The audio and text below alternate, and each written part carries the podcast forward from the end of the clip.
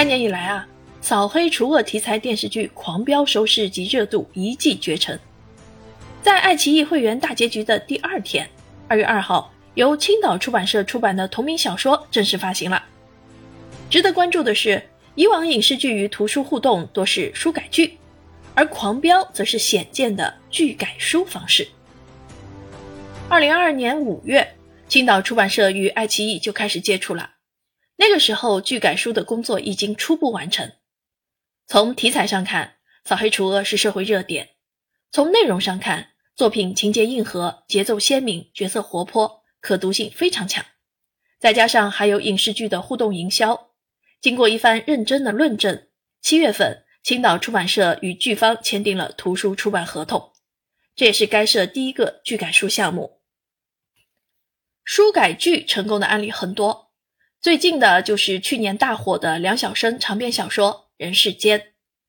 书改剧和剧改书最重要的不同在于营销。书改剧，书一般提前于剧就会售卖，书是现货，影视剧播出会更加有利于书的销售。而剧改书则是剧先播，为了防止剧透，书要等到剧完结之后才能上市，这样对图书营销有一定的影响，而且风险更大，考验出版社的判断力和营销水平。为了赶在电视剧播出之前做好复印准备。青岛出版社调动了三四位编辑，经过严格的三审三校和印前审校流程，用两个月左右的时间就完成了编辑工作。接下来就是静等电视剧的开播了。春节期间，不仅是编辑中心，整个出版社都在盯着这部剧的热度走向。接到图书可以印刷的消息时，印厂工人已经陆续放假过年，只能又让他们回厂加班。按照合同约定的时间，二月二日，图书《狂飙》出版发行。